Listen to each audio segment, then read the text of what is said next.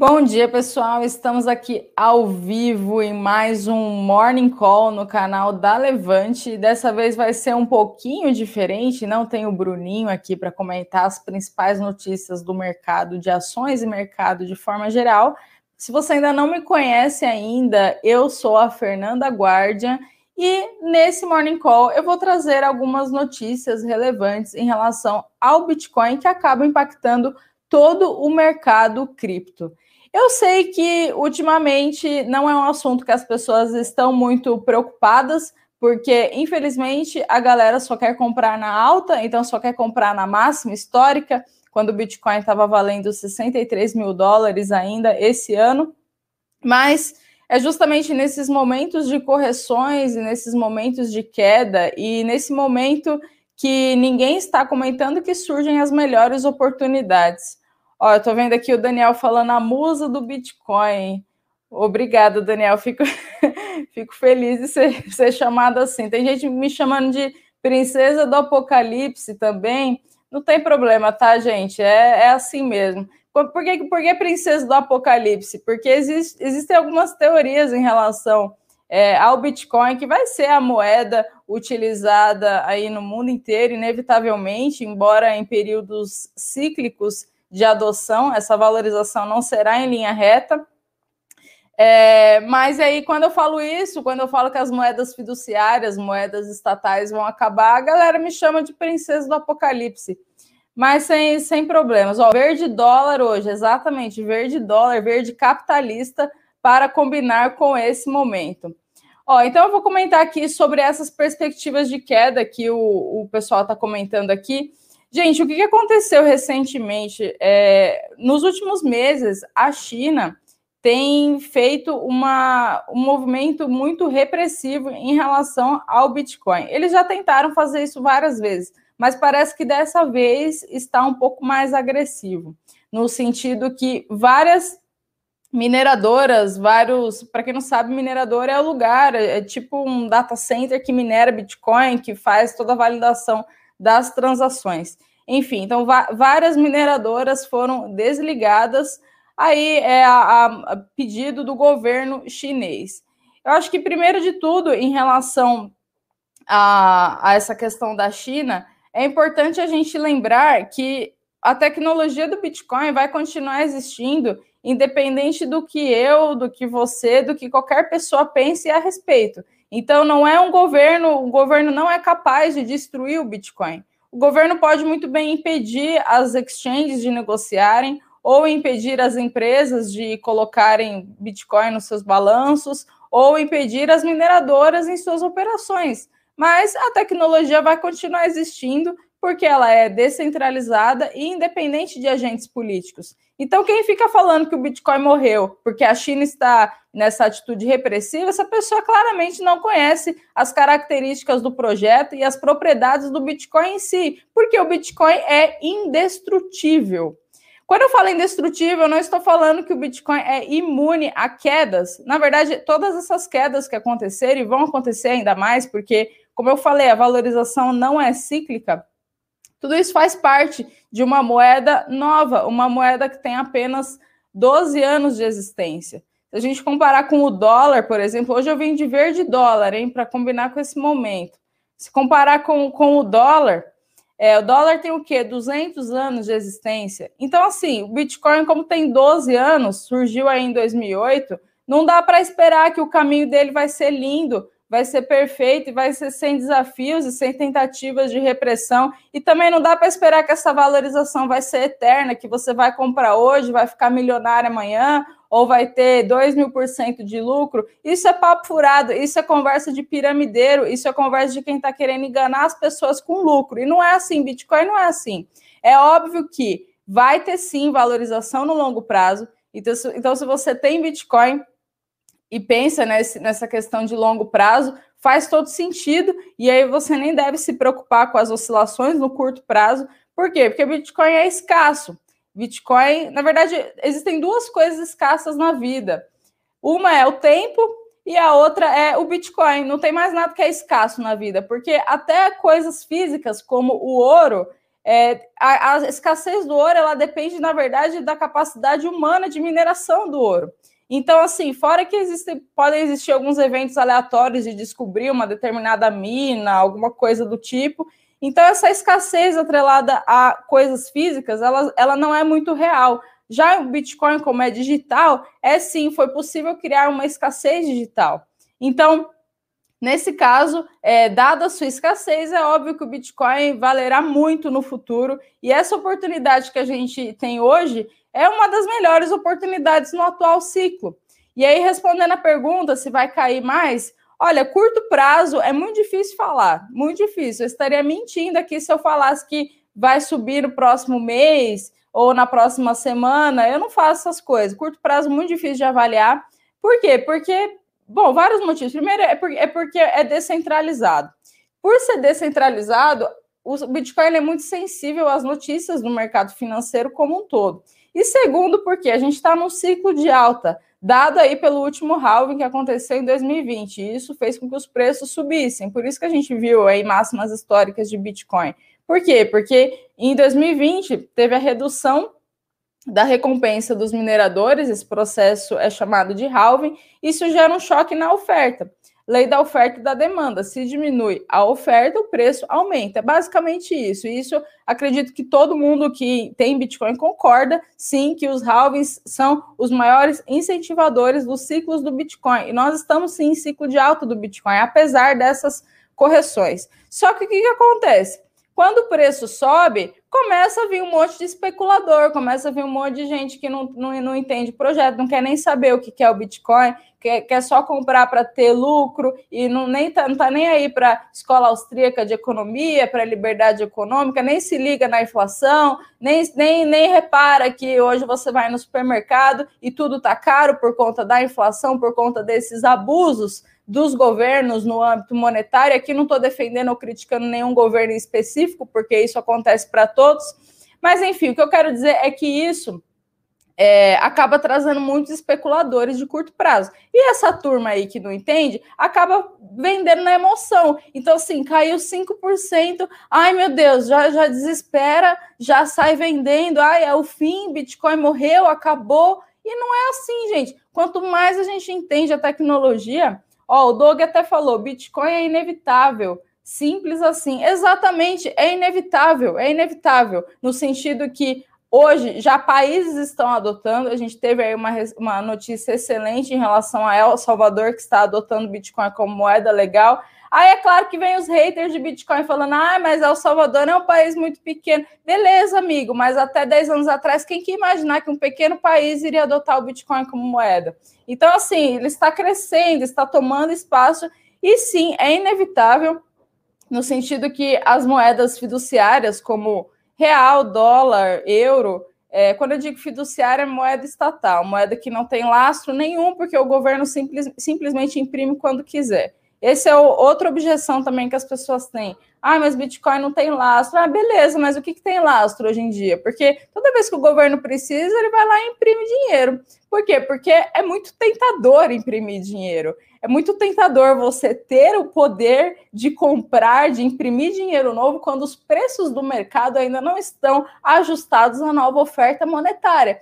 E é isso que os governos fazem. E aí, quem sente isso é a gente. É a gente que vai comprar tudo e tudo tá caro. E aí a galera acha que é simples assim, que é só imprimir dinheiro infinito que, que resolve todos os problemas. E não é assim. Isso causa inflação, isso causa depreciação da moeda, isso causa alta preferência temporal, enfim, não, não vou entrar em discussões muito filosóficas aqui, mas o impacto é, dessa, dessa impressão de dinheiro é muito grande.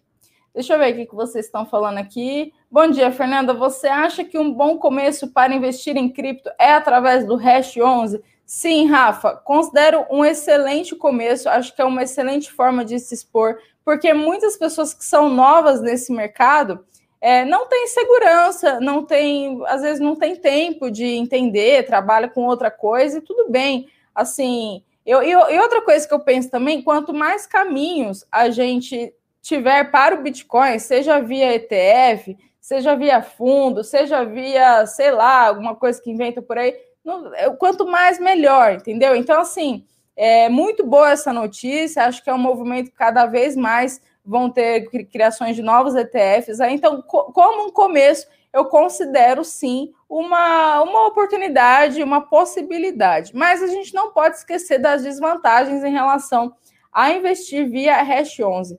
Quais são essas desvantagens? Acho que a primeira delas, que é algo que talvez as pessoas não se liguem muito, é em relação ao saldo que fica em reais. Então, assim, muito se fala em diversificação.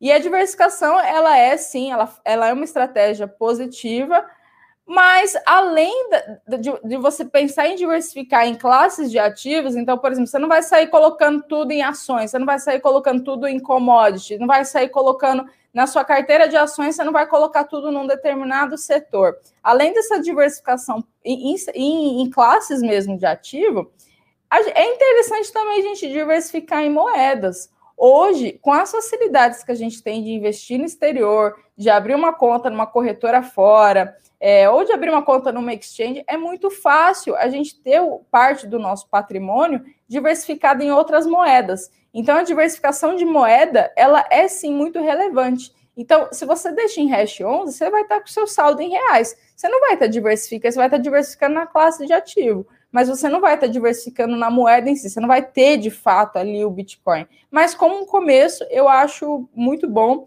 E fora a questão do imposto também, que se eu não me engano é 15% sobre qualquer lucro. Agora, se você compra direto via ou peer-to-peer -peer, ou, ou exchange, é, menos de 35 mil movimentados no mês não tem, não tem tributação. Então tem essa desvantagem.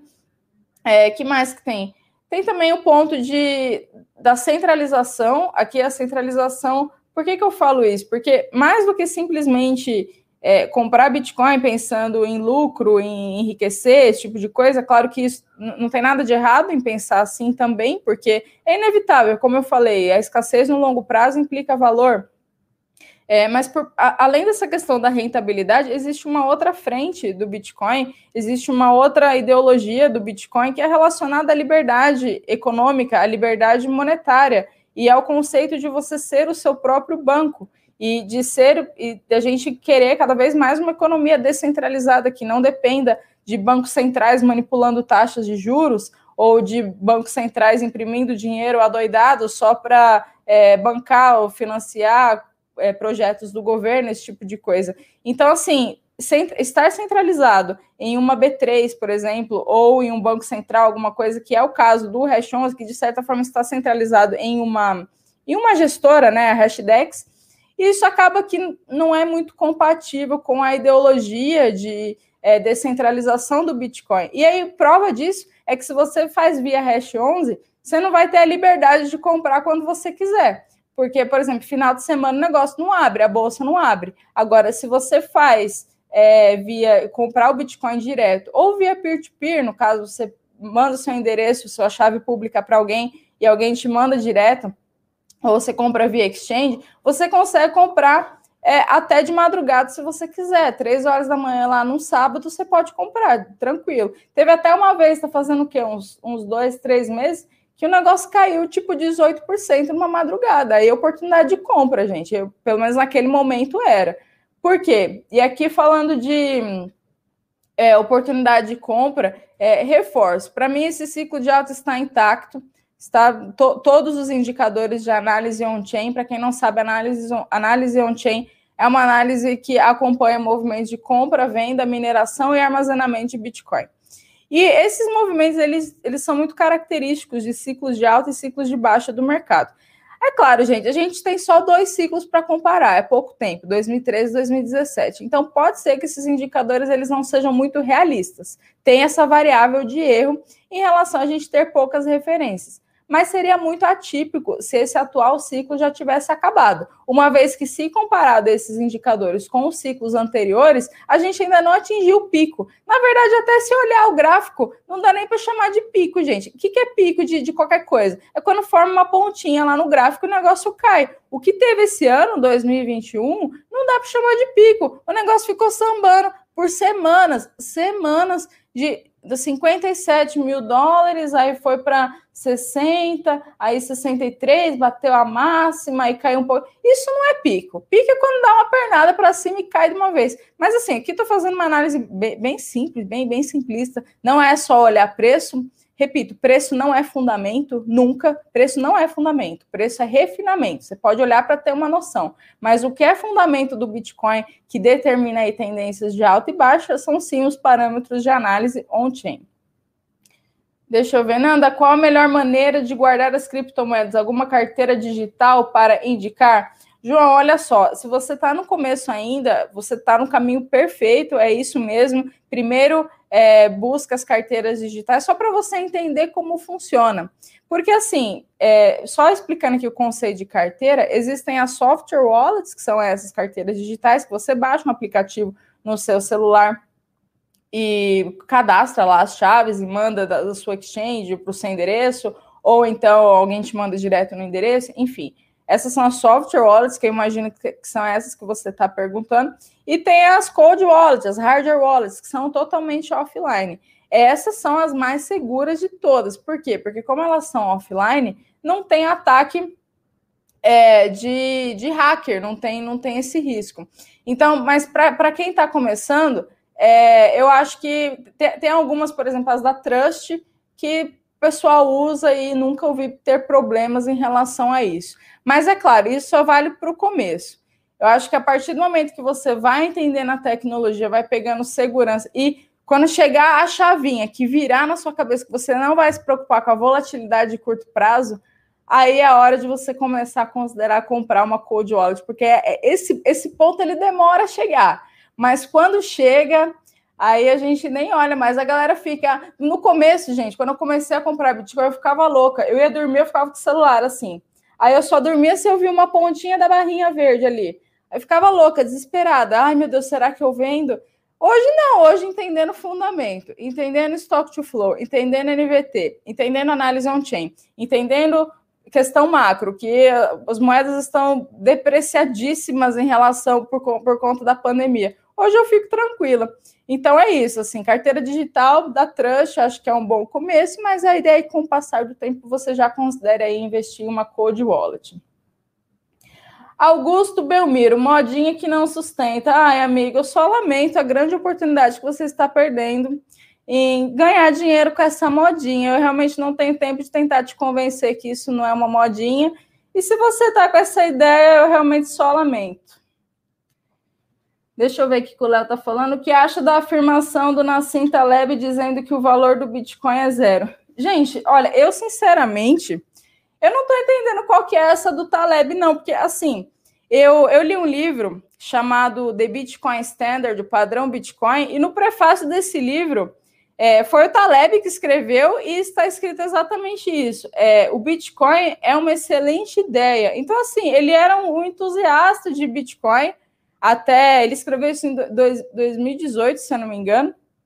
E aí, do nada, ele começou a, do nada, começou a criticar o Bitcoin. Gente, eu não entendi nada, eu não sei. Aí, assim, a galera da comunidade de Bitcoin não tá, não tá entendendo, porque como que o cara apoiava o Bitcoin e do nada começa a falar essas besteiras de valor a zero.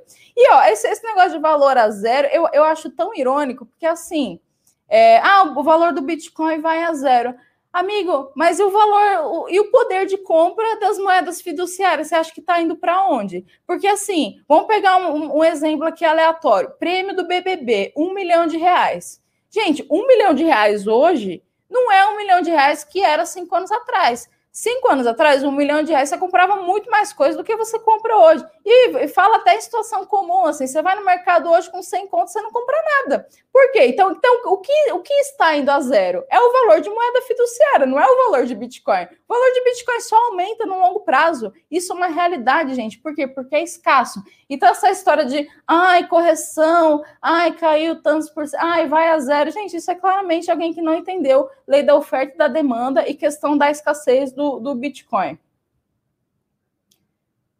Deixa eu ver o que mais que vocês estão falando. É... Obrigada, Nanda. É isso mesmo, estou começando. Nanda, é possível surgir algum concorrente de criptomoedas com o mesmo conceito? Olha, eu, aqui a gente entra numa questão um pouco mais filosófica em relação é, ao Bitcoin. Filosófica não, um pouco mais macroeconômica, porque assim, a questão do Bitcoin ser adotado mundialmente não é uma questão meramente tecnológica, é uma questão de confiança. A base no, do sistema monetário de qualquer coisa é a confiança. A gente confia nos bancos, a gente confia em deixar o nosso dinheiro nos bancos porque a gente acha que o banco vai muito bem cuidar do nosso dinheiro. Embora isso já tenha sido provado que não é 100% verdade, dada a crise de 2008, que os bancos quebraram, muitas pessoas perderam emprego, perderam suas casas, enfim. Então, a base de um sistema monetário é a confiança. E a confiança, ela vem com o tempo. Não adianta surgir uma, uma tecnologia super inovadora, super. Nossa, a moeda que vai superar o Bitcoin, porque aí tem gente que quer vender essas coisas, essas, palhaçadas todas aí, que eu discordo totalmente, que fica falando, ah, é a moeda melhor que o Bitcoin, que vai substituir o Bitcoin. Isso para mim é uma grande palhaçada, por quê? Porque não tem como você substituir a confiança no sistema. O Bitcoin é, foi a primeira moeda, é a única, é a que tem maior nível de adoção de market cap, que as pessoas reconhecem. Não adianta nada vir uma, uma criptomoeda nova, uma tecnologia que seja, sei lá, ultra mega, que tem um processamento X, essa conversa toda. Não adianta nada se as pessoas não enxergarem valor nisso.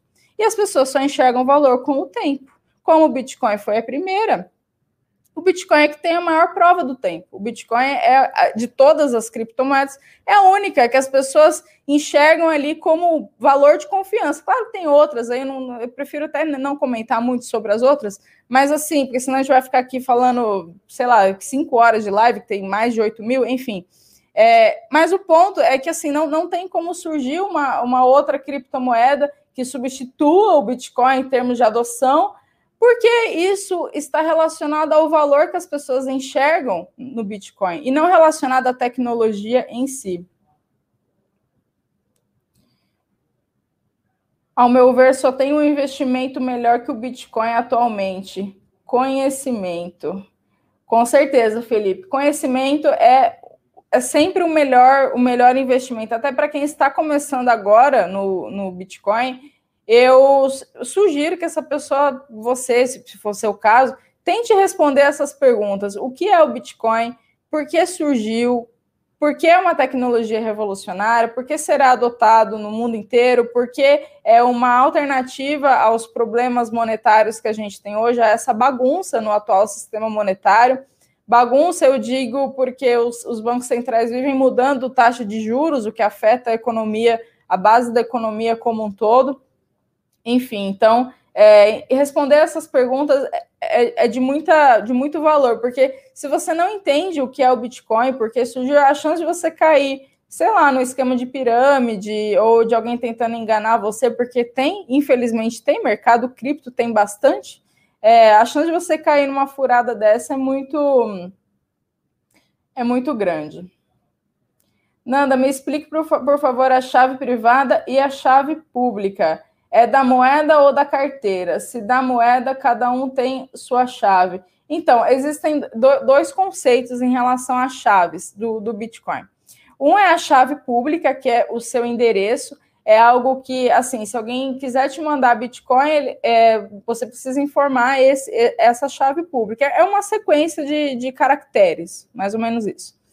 E, e por que, que isso funciona? Porque a ideia central do Bitcoin é ser é ser um sistema monetário sem intermediários, sem bancos validando aquelas transações. A validação ela acontece de uma forma descentralizada através do processo de mineração, que eu até vou explicar daqui a pouquinho, porque a gente teve algumas notícias interessantes em relação à, à mineração. Mas aí, esse é o conceito de chave pública, é uma chave que ela é visível, você pode enviar para quem você quiser para receber os seus bitcoins. Então, ou para enviar para sua carteira também. No caso, você faz da exchange para sua carteira, você informa o seu endereço, sua chave pública para receber esses bitcoins. Chave privada é, é uma sequência de, de, de não é de letras, de palavras, isso, uma sequência de palavras que te dá acesso ao seu saldo. E assim, esse é um ponto muito chave, porque existe até uma frase, se eu não me engano, é do Hayek, que ele fala que liberdade implica responsabilidade. Tudo bem, o Bitcoin ele traz essa liberdade monetária, liberdade de você ser seu próprio banco, de você transacionar a hora que você quiser para qualquer pessoa do mundo, levando aí apenas em média 10 minutos para processar, mas você também precisa ter muita responsabilidade sobre as suas chaves, porque se você perder, não tem o que fazer. Não tem, não tem, não tem um esqueci a senha, não tem um suporte para ligar, para abrir chamado, não tem, gente. Por isso que é importantíssimo é, guardar muito bem essas chaves, de preferência até em mais de um lugar. É, do, então, é, esse é o conceito: chave pública e chave privada. A chave privada ela é só sua, nunca compartilhe com ninguém, é, e que é uma sequência de palavras. Eduardo, Bitcoin, o grande reset do capitalismo mundial. Como você enxerga isso no futuro do Bitcoin? Oportunidade ou barreira de entrada maior ainda pelas nações do mundo afora? Edu, é... nossa, você falou de reset do capitalismo. É por isso que as pessoas me chamam de princesa do apocalipse. Só fazendo um, adendo aqui, mas é, enfim, questão de, de, de mundo, de adoção eu considero o Bitcoin o caminho para a prosperidade, porque não tem como uma sociedade, uma nação, um país prosperar com os governos depreciando os nossos próprios esforços, o nosso próprio trabalho. Hoje, se a gente guarda um dinheiro na poupança, por exemplo, esse dinheiro está sendo depreciado pela inflação. A gente está perdendo o nosso poder de compra. Como que se prospera assim? E o Bitcoin, ele é uma alternativa a essas práticas depreciativas de mercado, porque ele independe de agentes políticos. Ele surgiu numa resposta natural ao colapso de 2008 e ele é independente, ele funciona de forma descentralizada. Então eu enxergo sim um caminho para a prosperidade em relação aí, o Bitcoin sendo o caminho para a prosperidade. É claro, não estou falando, não estou sendo irrealista de ignorar os desafios do Bitcoin no curto e médio prazo. Por quê? Porque qualquer estresse no sistema monetário, como uma crise de liquidez, por exemplo, como foi o Corona Day em 2020, isso acaba afetando o mundo inteiro. E é óbvio que o Bitcoin sofre também. E sofre feio, quedas de 50%.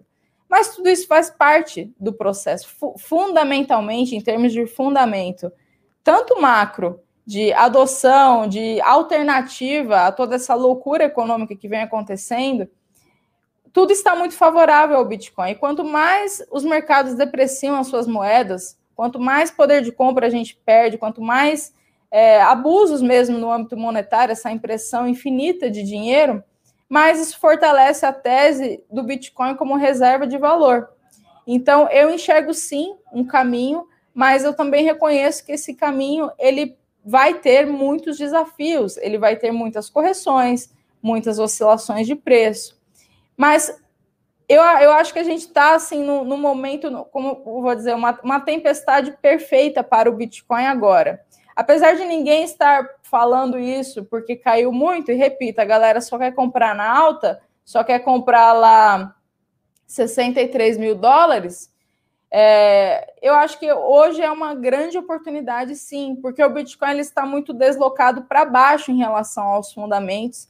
E todas as métricas de análises on-chain que, que, medem aí, por exemplo, entradas institucionais, é, crescimento de usuários na rede, é, que mais de análise? Lucratividade dos mineradores. Agora deu uma aliviada, porque eles ajustaram a dificuldade da prova da, de prova teste do, de mineração é, que mais de indicador? Tem o NVT também, que é muito bom, que mede, ele estima quanto que o Bitcoin, qual seria o valor justo do Bitcoin em relação ao volume em dólares transacionado na rede. Tem várias métricas. Todas essas métricas relacionadas ao Bitcoin em si, elas estão favoráveis à continuidade do atual ciclo. E, por outro lado, a gente tem um, um cenário macroeconômico totalmente depreciado e, e numa situação muito sensível, é muito sensível, porque a galera fica comemorando aí carro usado que valorizou. Gente, é, é, é, isso é um absurdo, isso, isso é um desconhecimento de inflação. Como que você comemora carro usado que valorizou? Isso mostra que você está pagando essa conta com o seu poder de compra que está sendo depreciado de outras formas. Como eu falei, um milhão de reais hoje não é o mesmo milhão de reais há cinco anos atrás. Enfim, então o cenário macro está muito sensível é, por conta da pandemia, do governo precisar imprimir dinheiro, e aí junta esse fator com o fator de análise on-chain, que é fundamental do Bitcoin, que é, que é a análise que, que verifica aí questão de, é, de ciclo, questão de dados, questão de é, mineração, esse tipo de coisa. Se juntar os dois, a gente tem uma tempestade perfeita para o Bitcoin. E assim, falando em tempestade perfeita, existem até algumas algumas métricas, algumas perspectivas de valuation. Um bem famoso é o Stock to Flow, que é um modelo de valuation também utilizado para commodities, porque ele parte do princípio de que o Bitcoin é escasso, 21 milhões de unidades, e que e ele faz uma conta em relação à, à mineração, à produção de Bitcoin e em relação ao seu valor de mercado. É aí que entra a variável dólar. Eu tinha muita dúvida nesse modelo, porque a primeira vez que eu li, eu falei assim, ué, beleza, mas ele está ele tá considerando a escassez mas onde que entra o dólar aí? Porque eu quero saber de preço, de dólar. E existe uma correlação muito forte entre a oferta do Bitcoin e o valor de mercado em dólares. Isso é consistente com os halvings que eu expliquei no começo da live, é, que é em relação a. O halving acontece o choque na oferta, então as recompensas dos mineradores caem pela metade é, e aí isso acaba gerando uma explosão de preço, um aumento de preço, enfim. Então, assim, falando de ciclo do Bitcoin, eu, eu acredito que está intacto, até porque esse modelo, de acordo com o Stock to Flow, era para o Bitcoin valer hoje na média de 80 mil dólares, e está valendo o quê? 30 e poucos mil. Então está muito subvalorizado, muito subvalorizado.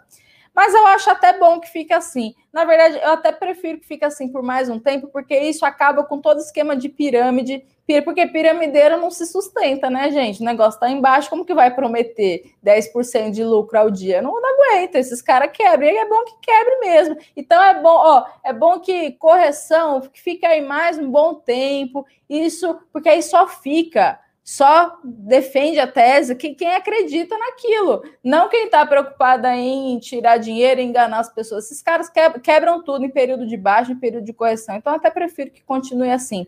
Mas falando aí num cenário de um a dois anos, médio prazo, sinceramente, eu não vejo outra saída para o Bitcoin a não ser a valorização. Não vejo, não vejo mesmo.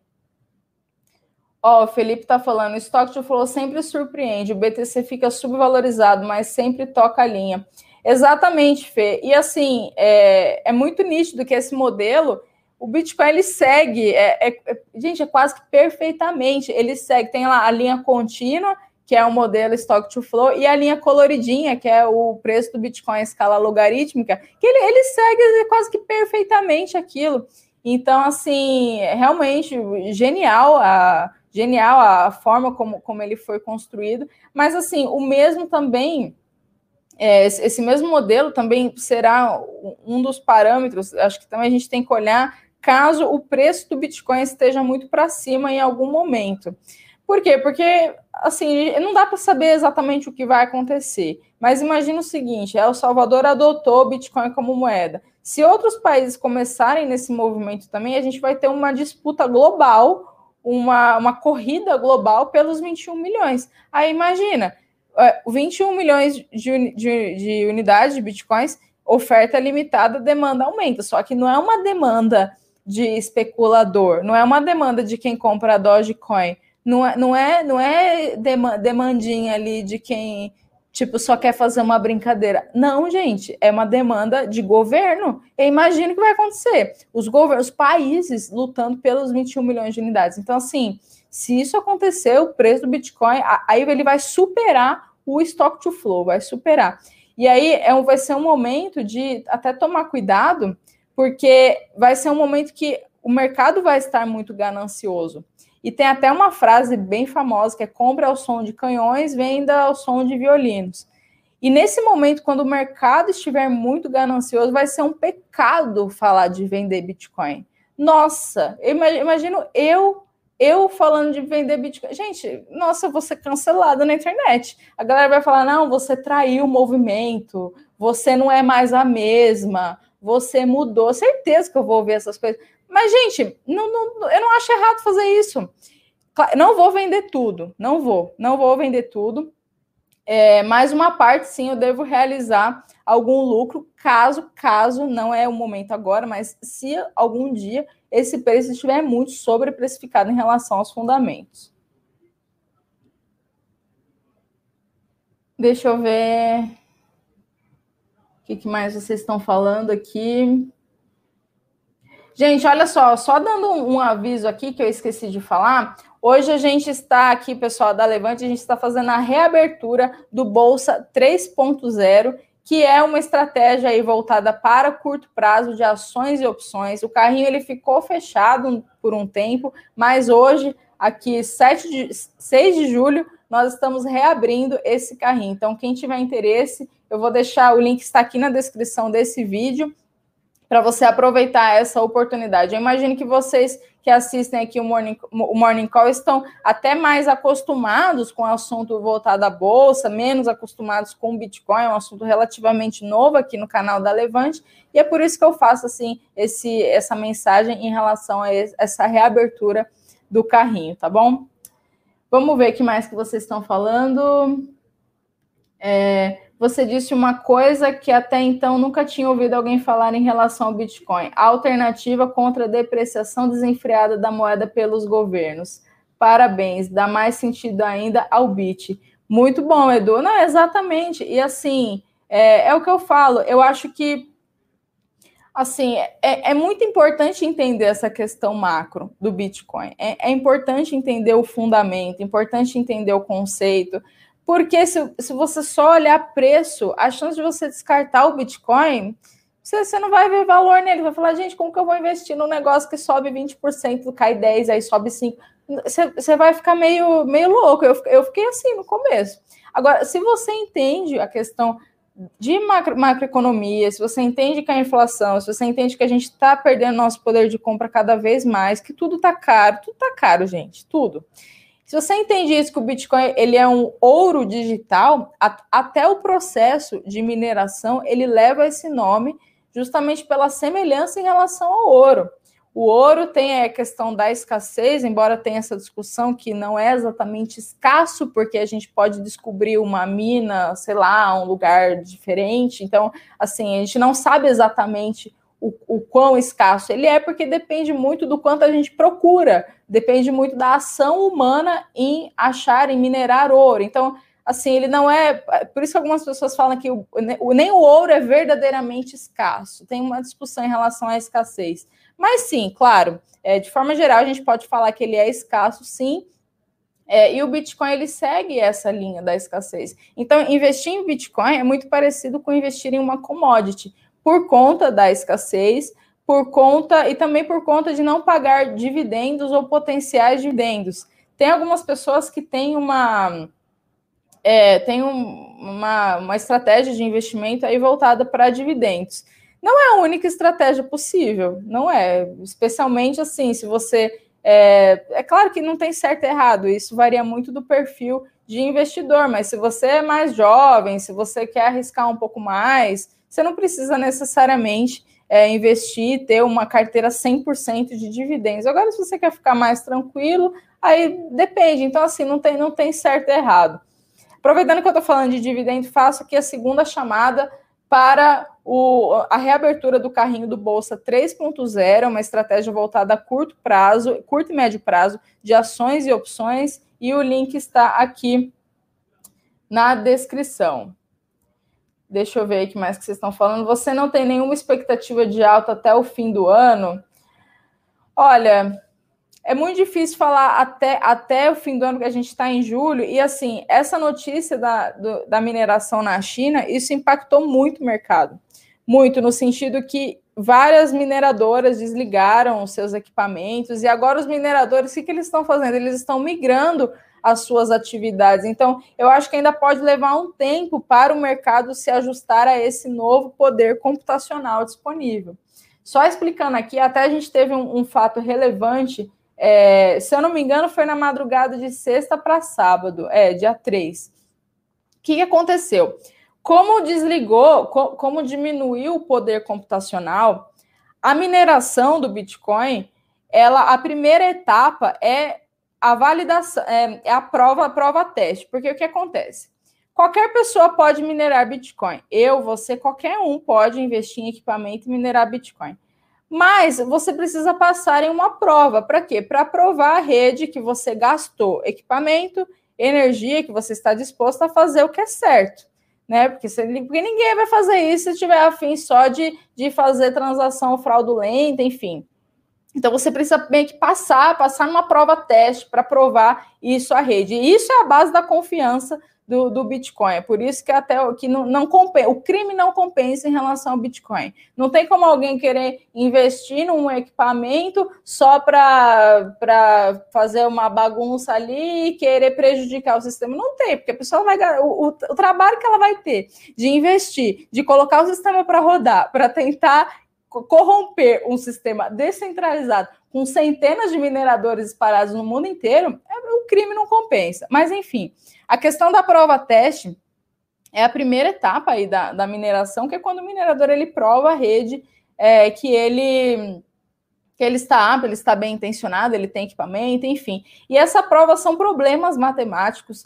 É, eu costumo fazer uma relação é, ao sudoku, não sei se vocês já, já já brincaram disso na escola. O que, que é o Sudoku? É um quadradinho, até poderia ter trazido aqui, que você vai chutando os números e é um problema matemático que é uma prova de difícil resolução, mas de fácil verificação. Então, os computadores eles ficam disputando entre si é, para resolver aquela prova e a rede em si ela valida o resultado daquela prova. E se estiver correto, beleza, aí o minerador consegue validar as transações e no final re receber as recompensas em Bitcoin. Mas o que aconteceu na China? Como desligou, como muitas mineradoras foram banidas do país, acabou que o poder computacional ficou reduzido. E aí isso afeta a questão da dificuldade da prova, porque você, a gente teve aí menos computadores tentando resolver a mesma prova, tentando resolver o mesmo nível de dificuldade. Então, esse nível de dificuldade ele ficou irrealista em relação ao poder computacional disponível. Mas, como o Bitcoin é autorregulável, é quase um, um ser vivo, essa, essa, essa, dificuldade da prova ela é calibrada de tempos em tempos. E foi isso que aconteceu na sexta. Sexta ou sábado, gente, não, não vou saber exatamente, não lembro exatamente, mas foi entre sexta e sábado eles recalibraram a dificuldade da prova e foi assim o, o maior ajuste em termos históricos do Bitcoin. Por quê? Porque foi uma, uma, notícia que impactou muito o mercado.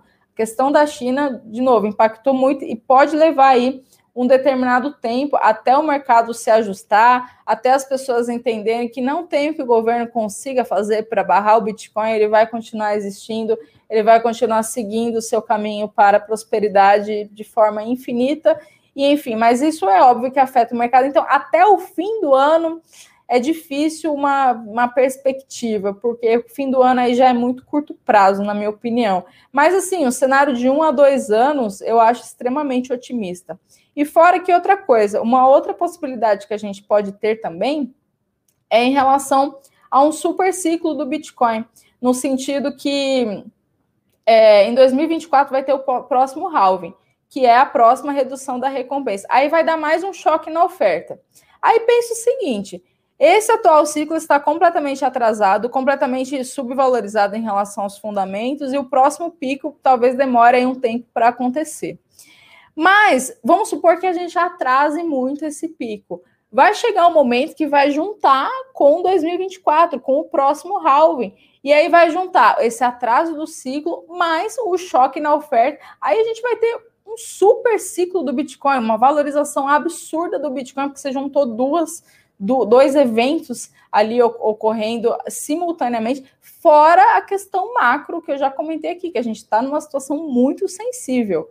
Tá uma loucura de preço, é, enfim, de taxa de juros, de impressão de dinheiro, tá uma loucura, gente. Então, assim, se juntar toda essa essa questão, eu acho que acho que é no geral muito favorável para o Bitcoin.